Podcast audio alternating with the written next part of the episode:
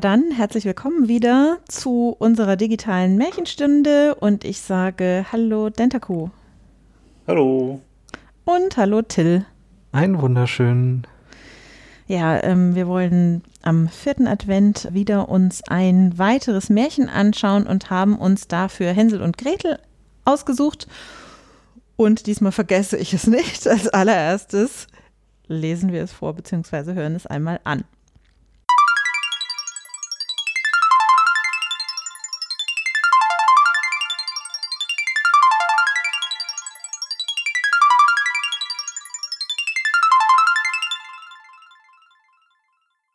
Wir lesen die Version von 1812. Hänsel und Gretel. Vor einem großen Walde wohnte ein armer Holzhacker, der hatte nichts zu beißen und zu brechen und kaum das tägliche Brot für seine Frau und seine zwei Kinder, Hänsel und Gretel. Einmal konnte er auch das nicht mehr schaffen und wusste sich nicht zu helfen in seiner Not. Wie er abends vor Sorge sich im Bett herumwälzte, da sagte seine Frau zu ihm Höre, Mann, morgen früh nimm die beiden Kinder, gib jedem noch ein Stückchen Brot, dann führ sie hinaus in den Wald, mitten inne, wo er am dicksten ist. Da mach ihnen ein Feuer an, und dann geh weg und lass sie dort. Wir können sie nicht länger ernähren. Nein, Frau, sagte der Mann, das kann ich nicht über mein Herz bringen. Meine eigenen lieben Kinder zu den wilden Tieren zu führen, die sie bald in dem Wald zerreißen würden. Wenn du das nicht tust, sprach die Frau, so müssen wir alle miteinander Hungers sterben. Da ließ sie ihm keine Ruhe, bis er Ja sagte. Die zwei Kinder waren auch noch wach von Hunger und hatten alles gehört, was die Mutter zum Vater gesagt hatte. Gretel dachte, nun ist es um mich geschehen und fing erbärmlich an zu weinen. Hänsel aber sprach, sei still, Gretel, und gräm dich nicht. Ich will uns helfen. Damit stieg er auf, zog sein Röcklein an, machte die Untertüre auf und schlich hinaus. Da schien der Mond hell und die weißen Rieselsteine glänzten wie lauter Batzen.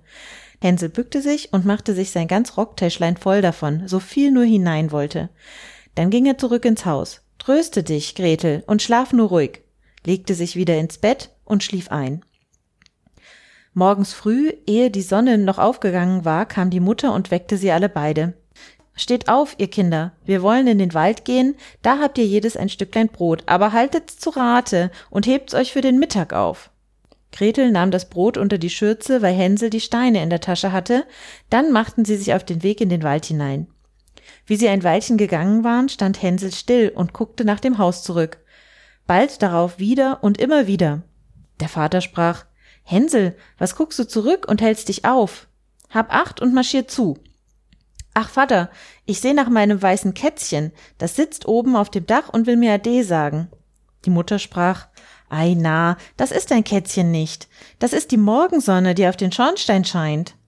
Hänsel aber hatte nicht nach dem Kätzchen gesehen, sondern immer einen von den blanken Kieselsteinen aus seiner Tasche auf den Weg geworfen.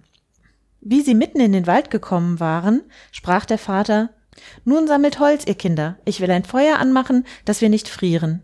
Hänsel und Gretel trugen Reisig zusammen einen kleinen Berg hoch. Da steckten sie es an, und wie die Flamme recht groß brannte, sagte die Mutter Nun legt euch ans Feuer und schlaft. Wir wollen in dem Wald das Holz fällen. Wartet, bis wir wiederkommen und euch abholen. Hänsel und Gretel saßen an dem Feuer bis Mittag. Da aß jedes sein Stücklein Brot und dann wieder bis an den Abend, aber Vater und Mutter blieben aus und niemand wollte kommen und sie abholen. Wie es nun finstere Nacht wurde, fing Gretel an zu weinen. Hänsel aber sprach, wart nur ein Weilchen, bis der Mond aufgegangen ist. Und als der Mond aufgegangen war, fasste er die Gretel bei der Hand, da lagen die Kieselsteine wie neu geschlagene Batzen und schimmerten und zeigten ihnen den Weg. Da gingen sie die ganze Nacht durch, und wie es Morgen war, kamen sie wieder bei ihres Vaters Haus an. Der Vater freute sich von Herzen, als er seine Kinder wieder sah, denn er hatte sie ungern allein gelassen. Die Mutter stellte sich auch, als wenn sie sich freute, heimlich aber war sie bös. Nicht lange danach war wieder kein Brot im Hause, und Hänsel und Gretel hörten, wie abends die Mutter zum Vater sagte Einmal haben die Kinder den Weg zurückgefunden, und da hab ich's gut sein lassen. Aber jetzt ist wieder nichts als nur noch ein halber Laib Brot im Haus. Du musst sie morgen tiefer in den Wald führen, dass sie nicht wieder heimkommen können. Es ist sonst keine Hilfe für uns mehr. Dem Mann fiel's schwer aufs Herz, und er gedachte, es wäre doch besser, wenn du den letzten Bissen mit deinen Kindern teiltest. Weil er es aber einmal getan hatte, so durfte er nicht Nein sagen. Hänsel und Gretel hörten das Gespräch der Eltern. Hänsel stand auf und wollte wieder Kieselsteine auflesen. Wie er aber an die Türe kam, da hatte sie die Mutter zugeschlossen. Doch tröstete er die Gretel und sprach Schlaf nur, liebe Gretel, der liebe Gott wird uns schon helfen. Morgens früh erhielten sie ihr Stücklein Brot, noch kleiner als das vorige Mal. Auf dem Wege bröckelte es Hänsel in der Tasche, stand oft still und warf ein Bröcklein auf die Erde. Was bleibst du immer stehen, Hänsel, und guckst dich um, sagte der Vater. Geh deiner Wege. Ach, ich seh nach meinem Täubchen, das sitzt auf dem Dach und will mir Ade sagen. Du Narr, sagte die Mutter, das ist dein Täubchen nicht. Das ist die Morgensonne, die auf den Schornstein oben scheint. Hänsel aber zerbröckelte all sein Brot und warf die Bröcklein auf den Weg. Die Mutter führte sie noch tiefer in den Wald hinein, wo sie ihr Lebtag nicht gewesen waren. Da sollten sie wieder einschlafen bei einem großen Feuer, und abends wollten die Eltern kommen und sie abholen. Zum Mittag teilte Gretel ihr Brot mit Hänsel, weil der seins all auf den Weg gestreut. Der Mittag verging und der Abend verging, aber niemand kam zu den armen Kindern. Hänsel tröstete die Gretel und sagte, Wart, wenn der Mond aufgeht, dann sehe ich die Bröcklein Brot, die ich ausgestreut habe, die zeigen uns den Weg nach Haus. Der Mond ging auf, wie aber Hänsel nach den Bröcklein sah, da waren sie weg. Die vieltausend Vöglein in dem Wald, die hatten sie gefunden und aufgepickt. Hänsel meinte doch, den Weg nach Haus zu finden und zog die Gretel mit sich. Aber sie verirrten sich bald in der großen Wildnis und gingen die Nacht und den ganzen Tag. Da schliefen sie vor Müdigkeit ein und gingen noch einen Tag, aber sie kamen nicht aus dem Wald heraus und waren so hungrig, denn sie hatten nichts zu essen als ein paar kleine Bärlein, die auf der Erde standen. Am dritten Tage gingen sie wieder bis zum Mittag. Da kamen sie an ein Häuslein, das war ganz aus Brot gebaut und war mit Kuchen gedeckt, und die Fenster waren von hellem Zucker. Da wollen wir uns niedersetzen und uns satt essen, sagte Hänsel. Ich will vom Dach essen, isst du vom Fenster, Gretel. Das ist fein süß für dich.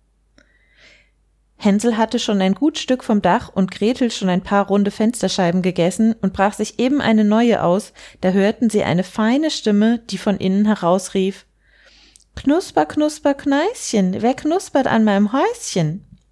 Hänsel und Gretel erschraken so gewaltig, dass sie fallen ließen, was sie in der Hand hielten, und gleich darauf sahen sie aus der Türe eine kleine, steinalte Frau schleichen. Sie wackelte mit dem Kopf und sagte Ei, ihr lieben Kinder, wo seid ihr dann hergelaufen? Kommt herein mit mir, ihr soll's gut haben. Fasste beide an der Hand und führte sie in ihr Häuschen. Da ward gutes Essen aufgetragen, Milch und Pfannkuchen und Zucker, Äpfel und Nüsse, und dann wurden zwei schöne Bettlein bereitet, da legten sich Hänsel und Gretel hinein und meinten, sie wären wie im Himmel.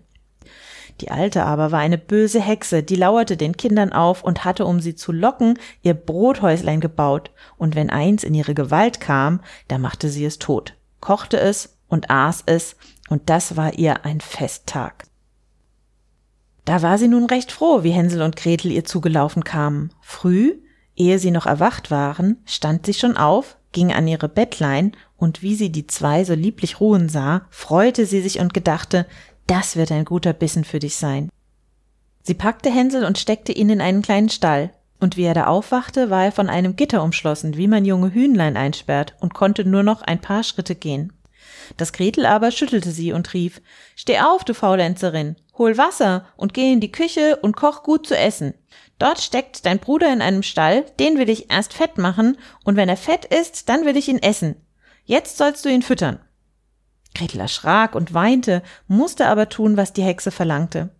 Da ward nun alle Tage dem Hänsel das beste Essen gekocht, dass er fett werden sollte, Gretel aber bekam nichts als die Krebsschalen, und alle Tage kam die Alte und sagte Hänsel, streck dein Finger heraus, dass ich fühle, ob du bald fett genug bist. Hänsel streckte ihr aber immer ein Knöchlein heraus, da wunderte sie sich, dass er gar nicht zunehmen wolle. Nach vier Wochen sagte sie eines Abends zu Gretel Sei flink, Geh und trag Wasser herbei, dein Brüderchen mag nun fett genug sein oder nicht, morgen will ich es schlachten und sieden, ich will derweil den Teigmann machen, dass wir auch dazu backen können. Da ging Gretel mit traurigem Herzen und trug das Wasser, worin Hänsel sollte gesotten werden. Früh morgens musste Gretel aufstehen, Feuer anmachen und den Kessel mit Wasser aufhängen. Gib nun acht, bis es siedet, sagte die Hexe.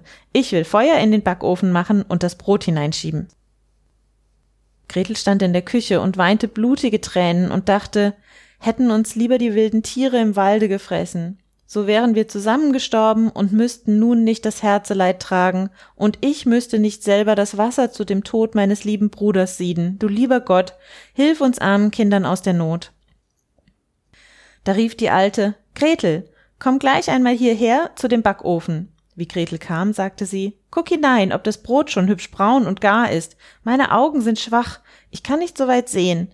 Und wenn du auch nicht kannst, so setz dich auf das Brett, so will ich dich hineinschieben, da kannst du darin herumgehen und nachsehen. Wenn aber Gretel darin war, da wollte sie zumachen, und Gretel sollte in dem heißen Ofen backen, und sie wollte es auch aufessen. Das dachte die böse Hexe, und darum hatte sie das Gretel gerufen. Gott gab es aber Gretel ein, und sie sagte, ich weiß nicht, wie ich das anfangen soll. Zeig's mir erst. Setz dich drauf, ich will dich hineinschieben. Und die Alte setzte sich auf das Brett, und weil sie leicht war, schob sie Gretel hinein, so weit sie konnte, und dann machte sie geschwind die Türe zu und steckte den eisernen Riegel vor. Da fing die Alte an, in dem heißen Backofen zu schreien und zu jammern. Gretel aber lief fort, und sie musste elendiglich verbrennen. Und Gretel lief zum Hänsel, machte ihm sein Türchen auf, und Hänsel sprang heraus, und sie küssten sich einander und waren froh. Das ganze Häuschen war voll von Edelgesteinen und Perlen, davon füllten sie ihre Taschen gingen fort und fanden den Weg nach Haus.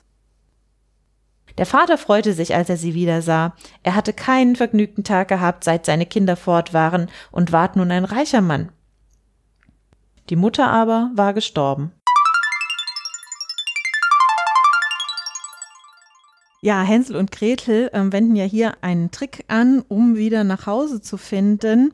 Und ähm, Jetzt kommt bei mir die Katze zu Besuch. Das äh, lenkt immer ein kleines bisschen ab. Genau. Also Hänsel und Gretel wenden hier einen Trick an, um wieder nach Hause zu finden und hinterlassen ja dabei diese Spuren. Einmal diese Steinchen und dann einmal die Brotkrumen die sie hinterlassen auf dem Weg in den tiefen, finsteren Wald und äh, schaffen es damit dann einmal zurückzukommen äh, nach Hause. Beim zweiten Mal schaffen sie es dann tatsächlich ja nicht.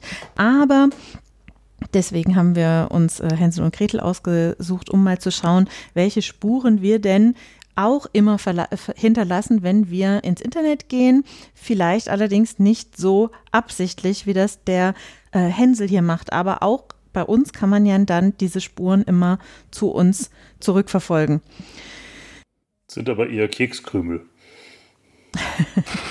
auch die, ganz genau. Wir haben uns jetzt gedacht, wir lassen jetzt mal diese staatliche Überwachung weg. Man weiß ja, es gibt Überwachung durch Geheimdienste, es gibt auch äh, jetzt nicht unbedingt staatlich, aber auch in den Städten, wenn ich mich durch die Stadt bewege, eben ganz viele Kameras, die überall meine Schritte mitverfolgen. Und du hast jetzt gerade Cookies genannt, aber wir wissen auch, also Google, Facebook und alle möglichen anderen Seiten schneiden eben oder merken sich auch, wenn jemand auf ihrer Seite oder auch auf einer anderen Seite war, die irgendwie mit ihnen zu tun hatte. Doch diese Tracking-Pixel zum Beispiel. Und ähm, ich finde, das ist das Problem dabei ist oft, dass es nicht so konkret ist. Also diese Kieselsteinchen und auch die Brotkrumen, die der Hänsel hier hinterlässt, die sind halt wirklich so was ganz Plastisches, was man sehen kann, was man anfassen kann. Und im Internet ist es eben oft nicht der Fall. Und ich finde, wann man persönlich ist, dann, also ich bin dann immer ganz erschrocken, wenn ich es tatsächlich mal persönlich erfahre. Zum Beispiel, das ist jetzt schon einige Jahre her, aber zum Beispiel ist es mir so gegangen, dass eine Freundin von mir eine Bankausbildung gemacht hat und dann ja meine, meinen Kontostand sehen konnte und auch mal meinte, ach ja, ich kann ja mal nachgucken, irgendwie was auf deinem Konto ist, was natürlich eigentlich nicht unbedingt so gedacht ist und eigentlich sollte sie nur unter bestimmten Voraussetzungen da drauf schauen, aber dann hatte ich eben plötzlich jemanden, der tatsächlich meinen Kontostand einsehen kannte und ich, den ich auch kannte. Also es war jetzt nicht mehr irgendjemand bei der Bank und dadurch wurde das Ganze für mich plötzlich sehr praktisch und äh, sehr persönlich eben. Und ähm, ich hatte jetzt auch gerade letztens wieder den Fall, dass jemandem aufgefallen ist, dass zum Beispiel unsere Admins bei den Geräten, die wir für unsere Arbeit gestellt bekommen, ganz viel sehen können, zum Beispiel wie der Ladezustand des Gerätes ist. Also das ist jetzt nicht auch nichts Schlimmes, aber auch etwas, wo es jemandem wieder aufgefallen ist, dass andere da etwas über sie sehen können, womit sie vielleicht gar nicht geredet hatten. Das waren so die Sachen, an die ich gedacht hatte, wo man es eben mal persönlich sieht. Mhm. Ja, weil äh, die allermeisten Leute, die irgendwie, oder beziehungsweise meistens sind es ja nicht mal Leute, sondern Dienste, die irgendwas aufzeichnen, das sind ja doch relativ abstrakte äh, Entitäten, mit denen man eigentlich nichts zu tun hat. Sodass mhm. man, also das, die aller, an den allermeisten Fällen denke ich mir, ach, ist mir doch egal, dass, was weiß ich, Apple wahrscheinlich auch mit dem Find My sehen kann, wie sehr meine Telefone alle aufgeladen sind. Ja, ich würde äh, noch einen anderen Schwenk reinbringen. Also normalerweise, normalerweise in, in Häkchen. Früher, als es noch den ersten, zweiten, den ersten Internet Explorer gab, glaube ich, da war das so da wurde man noch hingewiesen darauf, Achtung, hier möchtest du diese Cookies dieser Webseite speichern. Das war noch ziemlich explizit. Ich bin mir nicht sicher, ob das erste war, aber es war ein Browser, der jedes Mal gefragt hat, möchtest du wirklich diese Cookies speichern? Und da hat man ziemlich explizit gesehen, dass da überhaupt eine Spur stattfindet. Also gesehen im Sinne von, man hat es vor Augen geführt bekommen, dass da etwas gemacht wird, wo man Ja oder Nein sagen kann. Ob man verstanden hat, wofür das da war, steht auf einem völlig anderen Blatt. Aber man hat es dort schon mal bewusster wahrgenommen. Dieses wurde dann über die Zeit von den Browserherstellern aus sehr nachvollziehbaren Gründen rausgenommen und einfach in die Einstellungen verbannt und es war nicht mehr sichtbar während der Interaktion, sondern nur noch, wenn man in die Einstellung gegangen ist, ob Cookies gespeichert werden oder nicht. Sprich, es war für die meisten Menschen unsichtbar, was da passiert ist. Und dann kam diese Datenschutzgrundverordnung der EU und hat jetzt wieder sichtbar gemacht, per Gesetz, per Regeln, wie oft und wie viele Unternehmen eigentlich davon was mitkriegen wollen gerne und mitkriegen sollen, dass man da gerade was tut. Und äh, das ist jetzt so ein Effekt, ja, der nervt total, aber es ist sichtbarer, welche Unternehmen denn da was sehen sollen. Und da würde ich wollte ich einfach nur noch mal darauf hingehen, das heißt das da eigentlich? Eigentlich heißt es, ich als Rechner möchte wissen, also Unternehmen, Einzelperson, Rechner, ich möchte wissen, dass du etwas gemacht hast. Gib mir doch bitte diese Daten, das Recht, das zu erfahren. Das ist ja, das. Das ist ja, aber es ist technisch ich, komplizierter. Das ja, ich wollte es auf dieser abstrakten Ebene behalten. Ja, ja, aber um, um dann. An, äh, also an der Stelle, wo du da gesagt hast, das Recht, das zu erfahren, ab da ist es eigentlich falsch, weil du kriegst, die kriegen ja nur Daten zurück, die sie dir selber gegeben haben. Nein. Doch. Und das Einzige, was eben so ein Cookie als Vorteil hat, ist, dass sie dich wiedererkennen. Das heißt, wenn du zweimal bei ihnen vorbeikommst, dass sie dich dann mit dir selbst in Zusammenhang bringen können möchte jetzt nicht in eine tiefe technische Diskussion absteigen, aber nein. Die Unternehmen können noch deutlich mehr über einen erfahren und es geht auch nicht nur über Cook um Cookies, ja, ja, sondern gut, es geht um 12 andere Inhalte, die auch noch mit übertragen werden. Es geht aber dabei jetzt erstmal bei diesem Bildschirm, wo dann gesagt wird, hier sagst du allem zustimmen oder ich möchte das ablehnen, geht es darum, eine Entscheidung treffen zu können und sichtbar zu bekommen, hey, diese Unternehmen wollen alle etwas von dir wissen. Das ist die Aussage dieses Banners und da kann man jetzt im Prinzip optisch sehen, wer alles sehen kann, dass du auf diese Webseite gehst. Und das ist immer noch ziemlich abstrakt, das, was Esther ja schon gesagt hat. Das ist halt halt irgendwie so ein fremdes Unternehmen, vielleicht auch in einem völlig anderen Kontinent und es ist doch eigentlich so weit weg.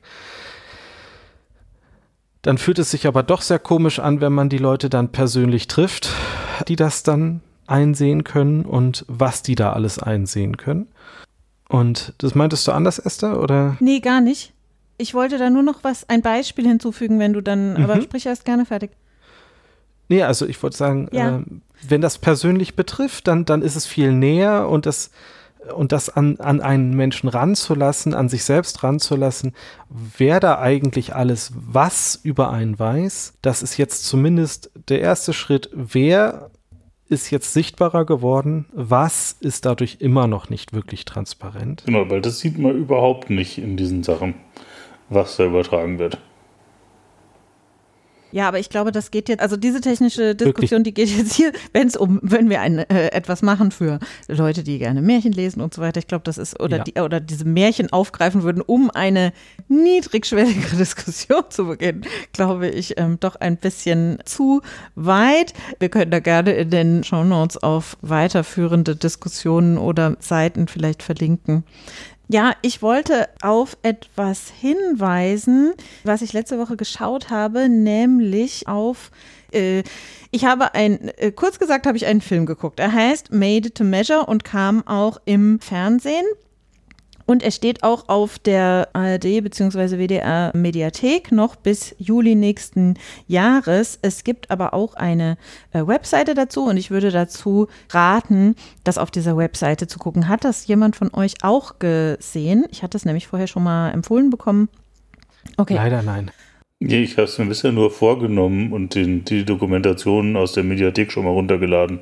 Ja, also ich kann das nur empfehlen. Und zwar ist es ein äh, künstlerisches Projekt. Die Gruppe heißt Laokoon und vielleicht kennt der eine oder die andere die, weil die nämlich auch, äh, oder zwei der drei äh, auch den Film The Cleaners gemacht haben, wo es um externe Mitarbeitende von Facebook und YouTube, Twitter und auch anderen äh, Diensten geht und wo diese Mitarbeitende dann ähm, Material gesichtet haben, also viel Filme und Bilder und so weiter, und zwar dazu, ob die legal sind und wo eben dann auch sehr viele ähm, sehr unangenehme und belastende Bilder und Filme dabei waren. Aber in dieser in diesem Kunstprojekt Made to Measure, da ging es darum, was man eben im Internet über andere erfahren kann. Und sie haben dazu aufgerufen, dass man ihnen Datensätze der letzten Jahre zur Verfügung stellt und haben dann da eine Person ausgewählt, die das gemacht hat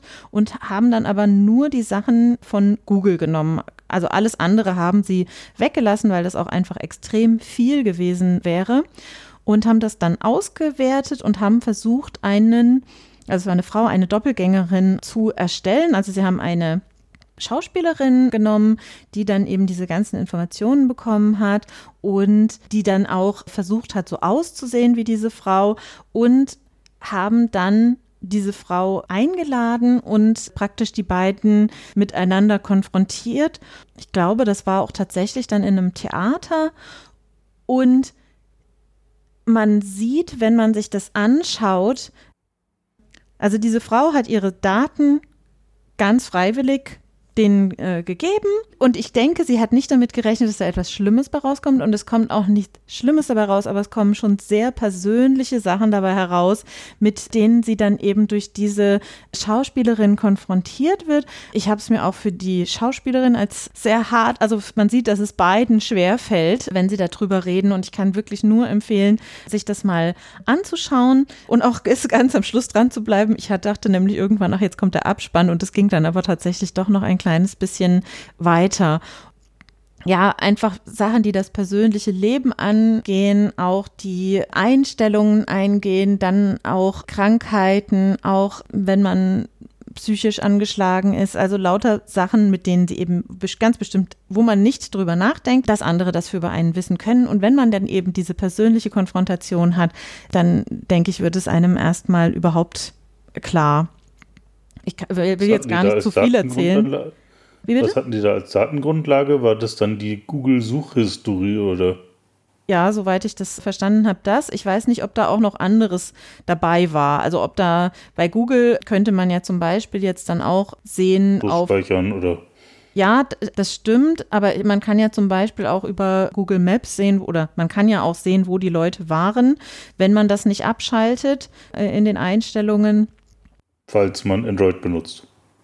Ja, ganz genau. Und das weiß ich nicht. Also sie wussten schon, dass die irgendwann, also diese Frau hat wohl in, am Anfang in London gewohnt und ist dann, oh, jetzt weiß ich gar nicht, ob die nach Deutschland, ich glaube, es war eine Österreicherin oder ob sie nach Österreich zurückgezogen ist. Also sie wussten, dass sie das Land jedenfalls gewechselt hat. Aber ich weiß nicht, ob das aufgrund der Suchergebnisse war oder ob die da dann noch mehr äh, Informationen hatten. Sie hatten aber nichts also keine Namen und also solche Sachen und Fotos und so weiter, das hatten sie da. Das, also das wurde vorher gesäubert. Damit eben solche mhm. ganz, solche persönlichen Informationen nicht direkt drin sind. Mhm. Jetzt ist es natürlich so, dass man eine Suchmaschine nicht benutzen kann und ihr dabei seine Suchanfragen vorenthalten. Also das heißt. ja. Anders, andersrum. Also wenn du möchtest, dass deine Frage keine Inhalte über dich verrät, dann stelle sie nicht. wenn, genau, wenn die Frage schon Inhalte enthält, die etwas über dich aussagen und du sie beantwortet haben möchtest von jemandem anderen, dann muss, dann gibt es keine Möglichkeit, nach diesen Inhalten zu fragen, ohne dass es auf dich zurückfällt im Analogen im außer du läufst los und fragst irgendwen wildfremden, der dich nicht kennt und trotzdem wird die Person dich vielleicht wiedererkennen, weil du diese Frage gestellt hast. Im Internet ist es das gleiche, außer du beschäftigst dich wirklich stark damit, diese Anfragen zu verschleiern und benutzt Anonymisierungstools und bist dir wirklich absolut im Klaren, wie das Ganze funktioniert und schützt dich dadurch und kannst dann doch eine anonyme Frage stellen. Es ist sehr schwer, das zu tun, aber es gibt diese Möglichkeiten im Internet schon, das zu tun. Einfach ist es, es nicht so zu tun, sondern einfach in die Suchleiste deines Rechners einzugeben, deines Browsers einzugeben.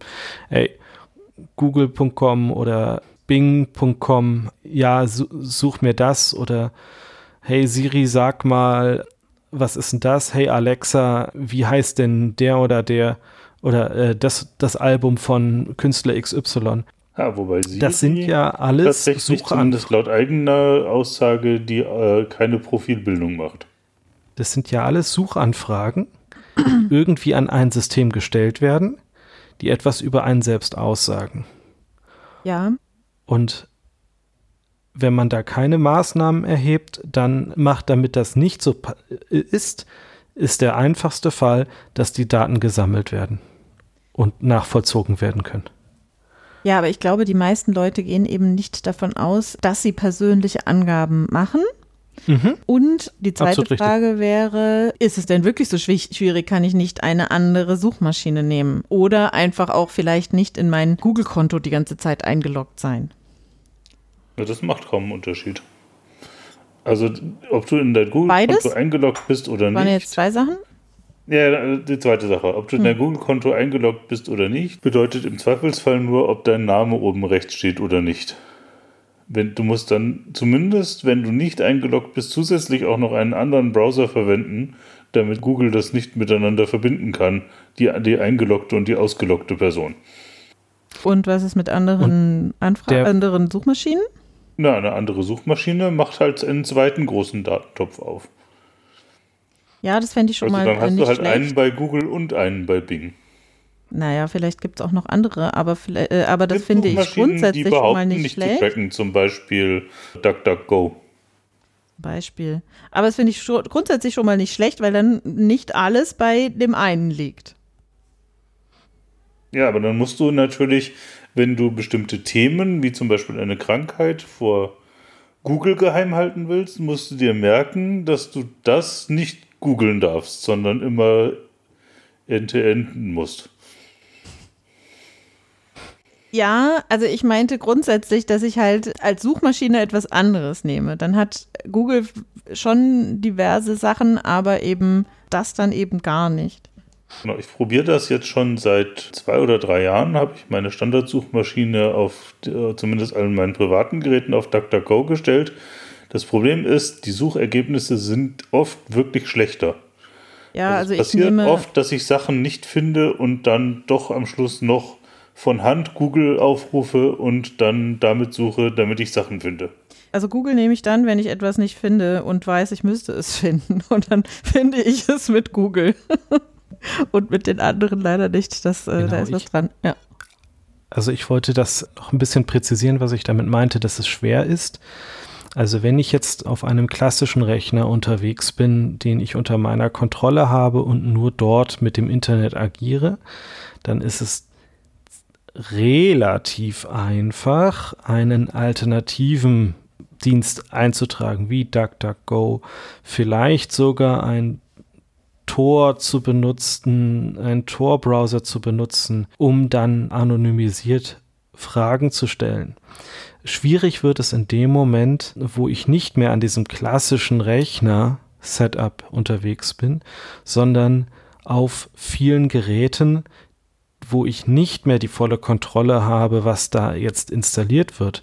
Sprich, genau das, was ich meinte, mit so einer Alexa spreche, mit einem Smart TV interagiere, mit einem solch, also solche Drittgeräte, sag ich jetzt mal, auf dem Handy ein, ein Handy habe, was, wo ich das vielleicht diese Apps nicht installiert habe.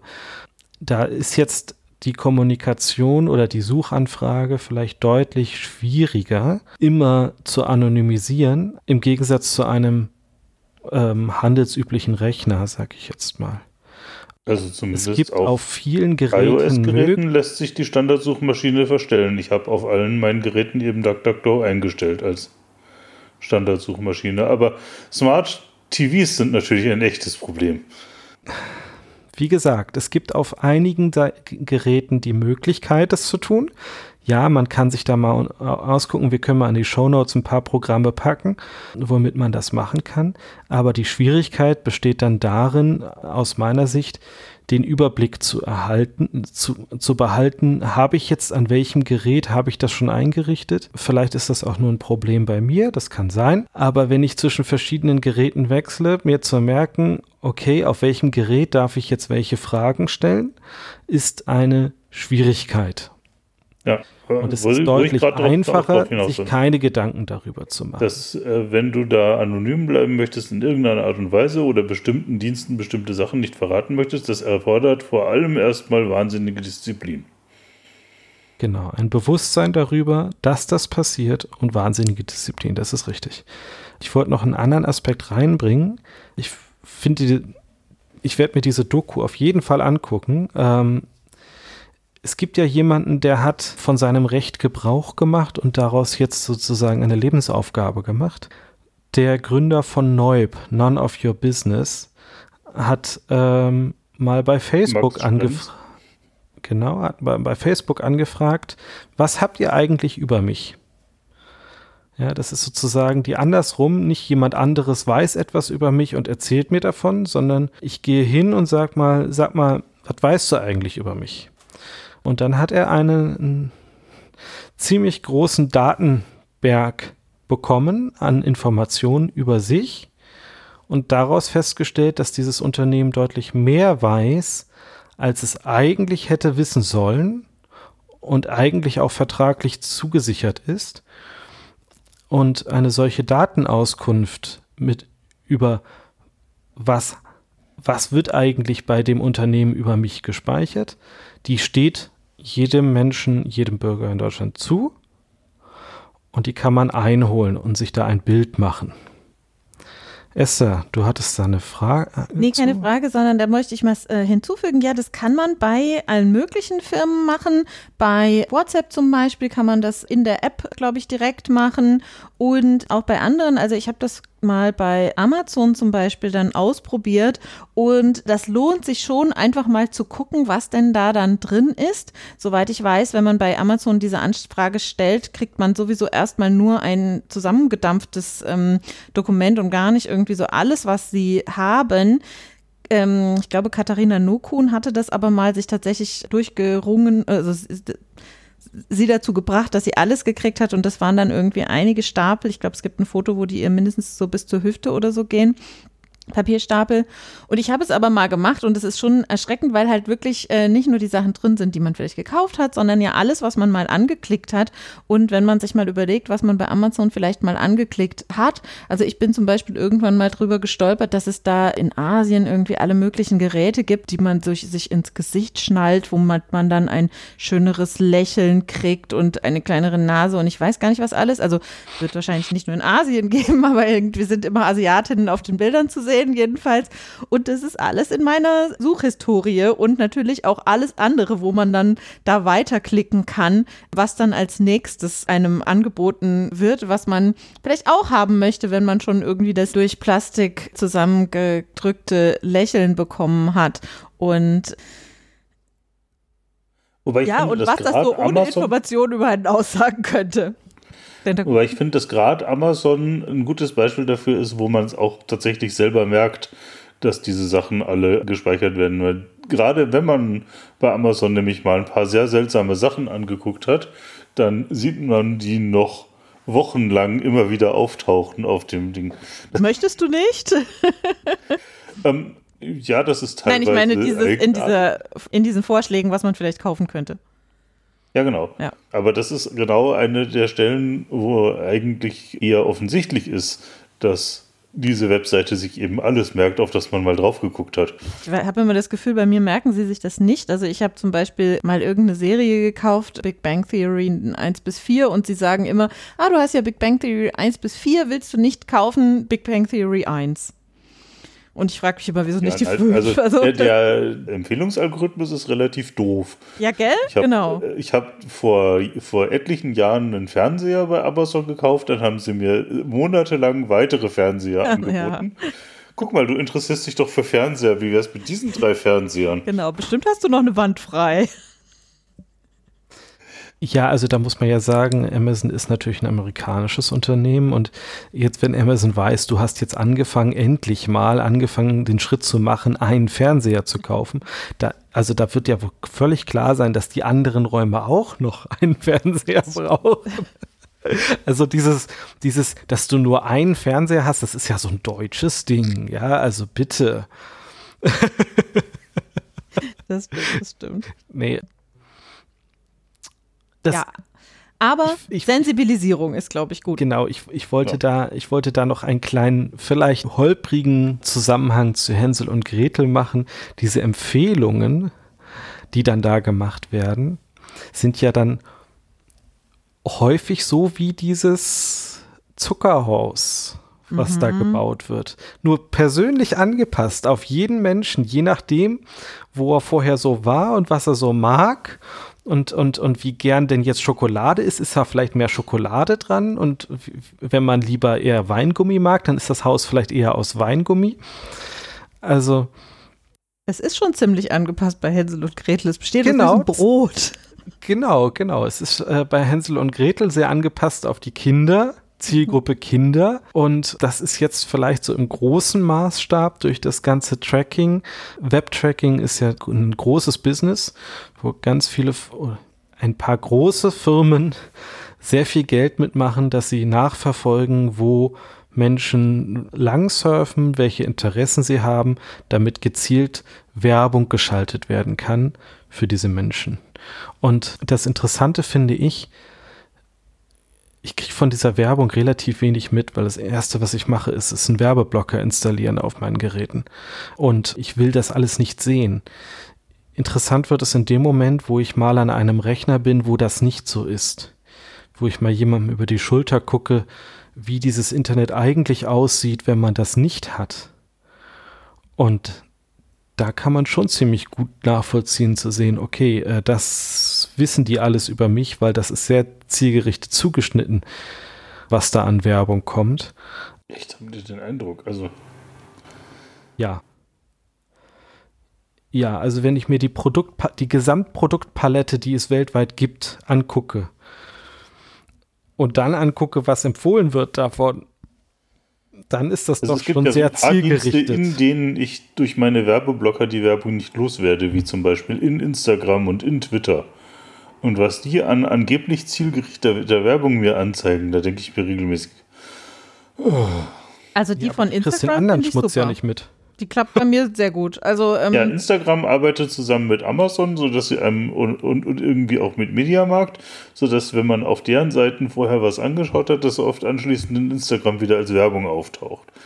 Möchte das nicht kaufen? Du hast es doch angeguckt. Also das habe ich so noch nicht jetzt festgestellt. Aber grundsätzlich klappt das, also finde ich, passt die ganz gut.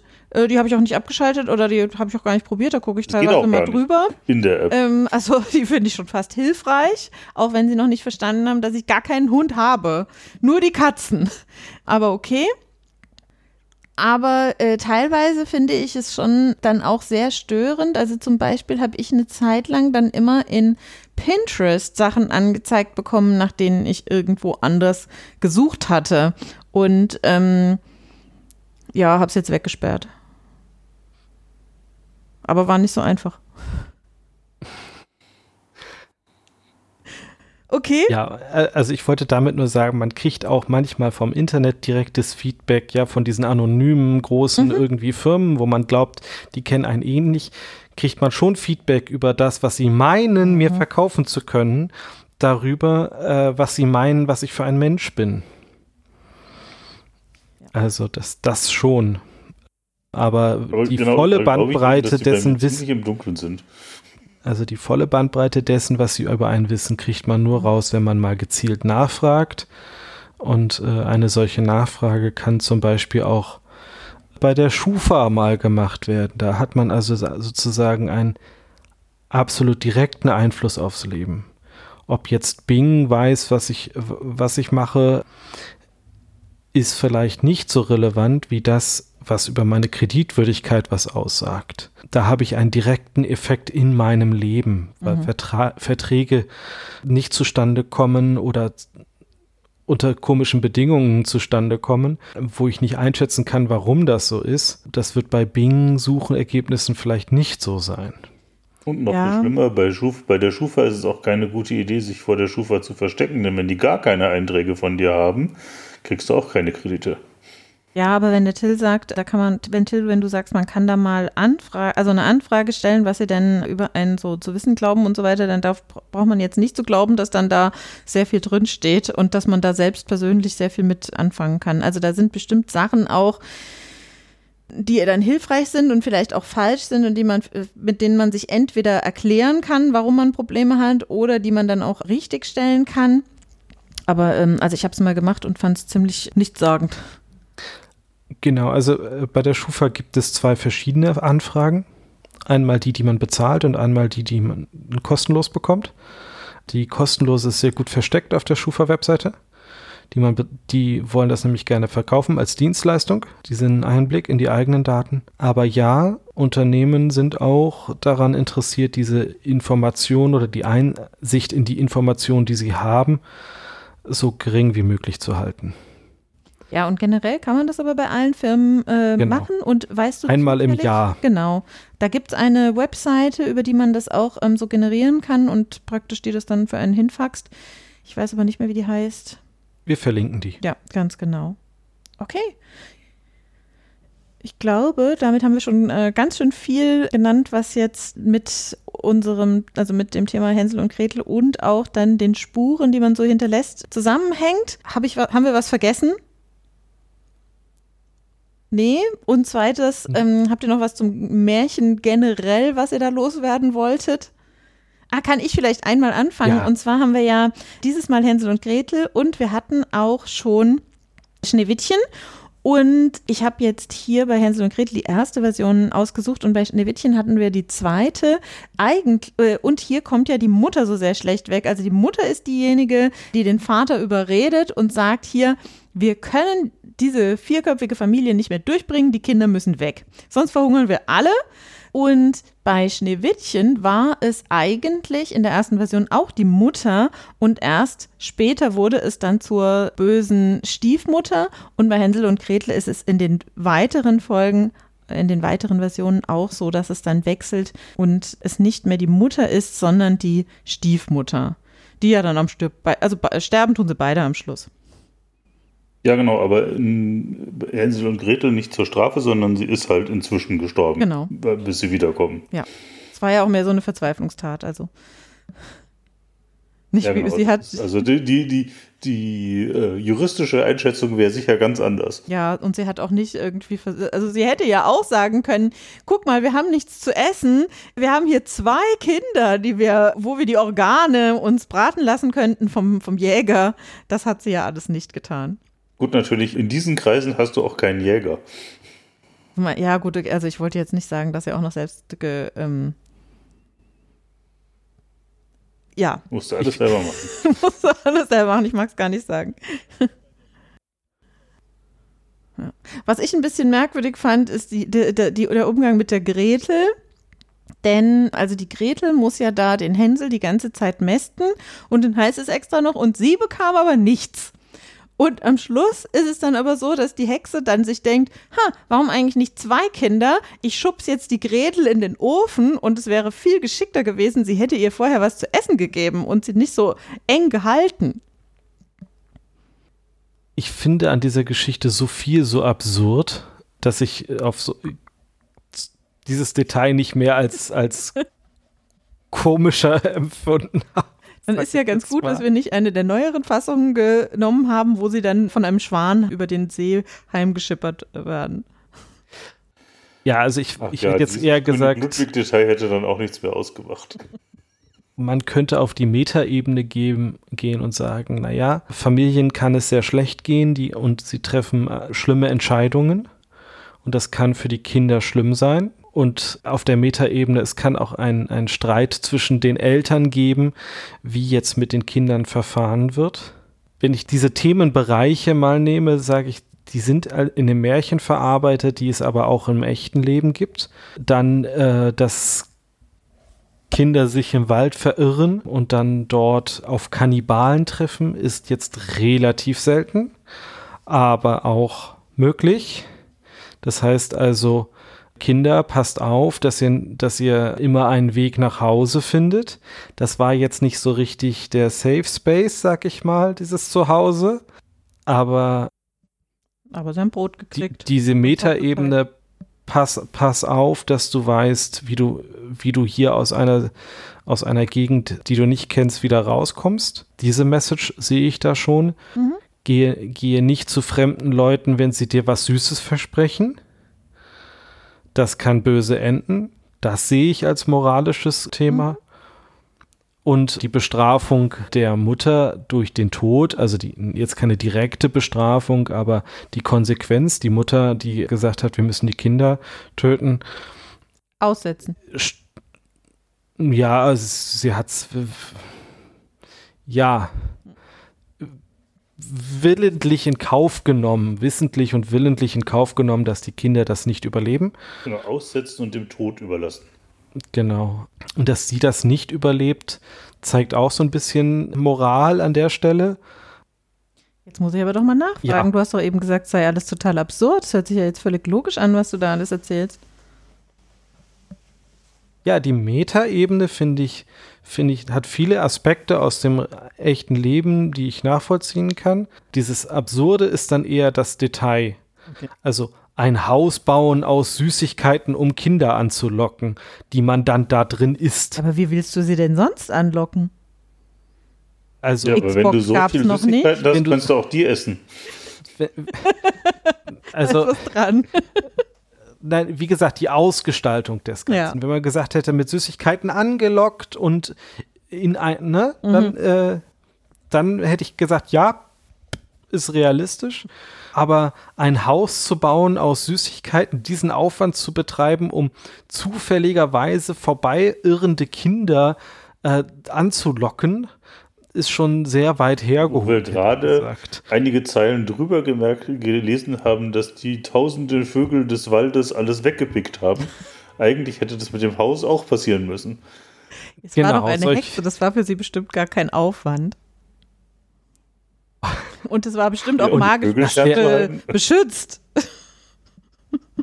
Und äh, ja, also die, die Situation von Hänsel und Gretel kann ich schon sehr gut nachvollziehen. Also die bei mhm. ihr, dass sie darauf reinfallen, wenn es denn, denn, wenn man das jetzt mal reell annimmt, ja, natürlich, die haben Hunger, die, die sehen ein, die sehen Süßigkeiten, das ist super werden von einer bösen Person gefangen genommen und Gretel möchte bei Hänsel bleiben und äh, weiß nicht ein und aus und wird dann von der bösen Person dazu gebracht, also von dieser Hexe dazu gebracht, sie zu unterstützen im Leben, auch wenn sie sozusagen den Tod ihres Bruders vorbereitet. Und also ich kann da sehr viel nachvollziehen äh, verstehen im Sinne von nachempfinden, dass das nicht ganz absurd ist, aber die Tätigkeit aus Sicht der Hexe ist halt absurd. Aus, aus Sicht der Kinder halte ich das gar nicht für so absurd. Ja, aber ich glaube, oder ich habe so ein bisschen den Eindruck, du guckst immer, ob das absurd ist oder nicht. Und wenn man guckt, was wir heute an Filmen haben und so weiter, das ist ja auch alles nicht realistisch. Also das sind einfach halt Erzählungen, um den kalten Winterabend, den langen irgendwie aufzulockern und so weiter. Da, da ist auch Moral drin. Ja. Aber ich glaube, man darf da nicht zu sehr dran. Also ich glaube, da wird schon wieder gespiegelt, wie die Zeit war. Also dass die, dass die, dass es den Familien zum Beispiel sehr schlecht ging. Ja. Aber guck dir an, Harry Potter, der nach Hogwarts kommt, auch nichts, was wir jetzt bei uns so tatsächlich umsetzen könnten. Du meinst, Nein, in der Logik einer Hexe ist das alles normal. Ja? Okay. Also Ich wollte auch warum die sich nicht einen, ähm, ich würde auf alle Fälle in einem Lebkuchenhaus wohnen, aber warum die sich jetzt keinen ordentlichen Sonntagsbraten irgendwie herhexen kann, das verstehe ich auch nicht. Ja, also ich wollte noch eins sagen, das Thema Kannibalismus ist dort ja ganz klar drin. Kinder essen, also das ist ja wirklich etwas, so Menschen essen, ist ja so eine, so eine Horrorvorstellung von vielen. Und da schließe ich mich vollkommen mit ein. Das ist etwas, was, was wirklich so, so die tiefsten Ängste hervorruft, vielleicht, die man haben kann. Und das als Bild finde ich schon sehr, sehr krass, als das ist wirklich eine, das pure Böse. Diese Hexe hat ja nichts Gutes. Sie ist ja die Verkörperung des Bösen, indem sie einsperrt, zur Arbeit zwingt und ihre Sklaven auch noch ist. Und die Sklaven sind Kinder. Das ist so, so, also ich weiß nicht, ob es noch was Düstereres gibt, äh, was, was Kinder sich vorstellen können und was Menschen sich denken können. Doch gibt es, weiß ich, aber das ist schon ziemlich, ziemlich, ziemlich gut düster, sag ich jetzt mal. Und macht es sehr spannend, dieses Märchen auch. Hm? Erfolgreich diese Person oder diese Figur der Hexe entmenschlicht. Mhm, genau. Und durch einen Trick dann auch noch überwunden und das Böse besiegt. Und am Ende ist alles gut. Juhu. Denn die böse Mutter ist weg, die böse Hexe ist verbrannt und die Kinder sind wieder bei ihrem liebenden Vater. Und ja, und wahnsinnig viele Geschmeide und Dinge haben sie auch noch gefunden bei der Gelegenheit. Und Reich, genau, Reich. In dem Lebkuchenhaus auch. auch noch drin war. Stimmt, sie müssen jetzt, also genau. sie müssen jetzt nicht mehr befürchten, dass sie wieder ausgesetzt werden. Sie müssen nicht mehr Hunger leiden. Das vergesse ich immer, den Teil. Der, der ist mir völlig, ich weiß gar nicht, ob das in der Geschichte, die ich irgendwie als Kind gehört habe, drin war. Aber, also ich kenne dieses Ende, aber ich vergesse es immer. Also für mich äh, hat das gar keine, gar keine Relevanz. Und was ich immer aber ganz interessant finde, das ist die Gretel. Die ist am Anfang immer, ich dachte auch immer, es ist bestimmt die kleine Schwester. Der Hänsel nimmt so alles in die Hand, sie weint und weiß nicht, was sie machen soll. Und am Schluss, da hat sie dann aber eine, plötzlich eine gute Idee. Da kommt sie drauf, dass sie ja das Ganze auch selbst in die Hand nehmen kann und stößt die böse Hexe da in den Ofen. Also die entwickelt sich ja schon weiter im Laufe dieser Geschichte hier. Der Hänsel hätte mhm. nochmal drei ja, Wobei sie ja in dieser Fassung am, am Anfang schon auch mit diesem spurligen Komplize ist weil sie ja zum Beispiel das Brot von beiden Kindern nimmt. Ja, das stimmt. Aber es ist schon so der Hänsel, dessen Idee es so ist. Also ich hatte schon den Eindruck, sie ist so die Jüngere. Ich auch. Also, Also er hat diese Idee, Mit. er steckt ihr Ja. das Brot zu, genau, damit sie drauf aufpassen kann. Ähm, auch, also so hatte ich es in meinem inneren Auge gesehen. Vier Märchen hatten wir. Was war euer Lieblingsmärchen? Hui. Also ich mochte ja, wie gesagt, schon immer irgendwie das Schneewittchen. Ich fand auch Hänsel und Gretel auch, wenn, ah, Till, du hast eben angefangen, ja, Kannibalismus und so weiter. Und ich fand das als Kind nicht schlimm. Also ich habe mir das nicht so vorgestellt und das passiert ja auch nicht. Also nur, die- also die, die, die, die Hexe, die ja, die wird in den Ofen Ja, gestoßen, das ist natürlich reicht schon bei der sehr. Ankündigung. Genau, ja. Nee, aber das ist, also dieses Schema ist ja bei Schneewittchen auch drin. Mhm. Ja, zu sagen, äh, ich schicke einen Jäger los und der soll das Kind umbringen und ich esse danach die Leber des Kindes, ist halt schon, wow. Mhm. Aber äh, stimmt, als Kind habe ich das so nicht wahrgenommen, dass das so ist. Ja, das war gefährlich. Ja, die war gefährlich, aber das, was, da, was das eigentlich bedeutet, ist mir erst viel später klar geworden, dass es wirklich Menschen gibt, die Menschen essen. Ja, aber das war halt eine Hexe. Und- also Bei Nee, also ich meine, in meinem reellen Leben ist mir klar geworden, viel später erst klar geworden, es gab Kulturen, die das getan haben, die Menschenopfer hatten. Und es gibt auch immer noch, heute noch, vereinzelt auf der Erde Menschen, die Kannibalen sind. Und das ist etwas, was, was mir in der Art so als Kind nicht klar war, dass das eine, das hätte auch irgendeine andere Bedrohung sein können wie, für wie absurd ich das halte, das ist mir erst deutlich später klar geworden, wollte ich damit sagen. ich Aber habe was ich gerade sagen wollte, das ist mir in, in Schneewittchen ist mir das immer deutlich absurder vorgekommen als bei Hänsel und Gretel. Weil das war ja eh eine Hexe. Ja, Ach so. wobei halt in äh, Schneewittchen schien mir auch die Königin, was ja mehr eine böse Zauberin ist, auch immer und auch noch eine mächtige, weil sie diesen allwissenden Spiegel hat, ist schon immer bedrohlicher als die kleine Ja, genau. Kräuterhexe hier mit dem Lebkuchenhäuschen in äh, Hänsel und Gretel. Ich habe euch aber jetzt äh, sehr geschickt von meiner eigenen Frage nach eurem Lieblingsmärchen abgelenkt. Ich fand das Rumpelstilzchen sehr gut. Im Nachhinein. Ich habe mir sehr viel Gedanken gemacht über die Märchen und muss sagen, das Rumpelstilzchen hat mich da schon am meisten nachdenken lassen. Und deswegen fand ich es gut. Nicht, weil das Märchen gutes war, sondern einfach, weil ich am meisten darüber nachgedacht habe. Entako überlegt noch. Gar nicht so genau. Der Wolf und die sieben Geißlein fand ich irgendwie so, das war so, Das war so gerade. Also es war Genau. so, so gerade erzählt. ja, das ist vollkommen klar, worauf es hinaus will, äh, klares Da, Ende, da war eigentlich alles Schneewittchen super. gut. Also äh, eigentlich ist Schneewittchen wahrscheinlich die absurdeste Geschichte und dann gehe ich dahin und finde irgendwie diese Zwerge und Ding. Das ist eigentlich ist das eine wirklich schöne Geschichte, Schneewittchen. Ja. Ja, gut. Dann hoffen wir, es hat euch auch ein bisschen Spaß gemacht mit uns im Advent mit diesen vier Märchen. Und wir wünschen nicht nur einen schönen vierten Advent, sondern auch eine schöne Weihnachts- und Feiertags- und Endjahreszeit. Mehr kann man noch mehr wünschen? Ich glaube nicht. Ich glaube, das reicht auch erstmal. und Ja, sagen auch. Tschüss. Tschüss. Tschüss.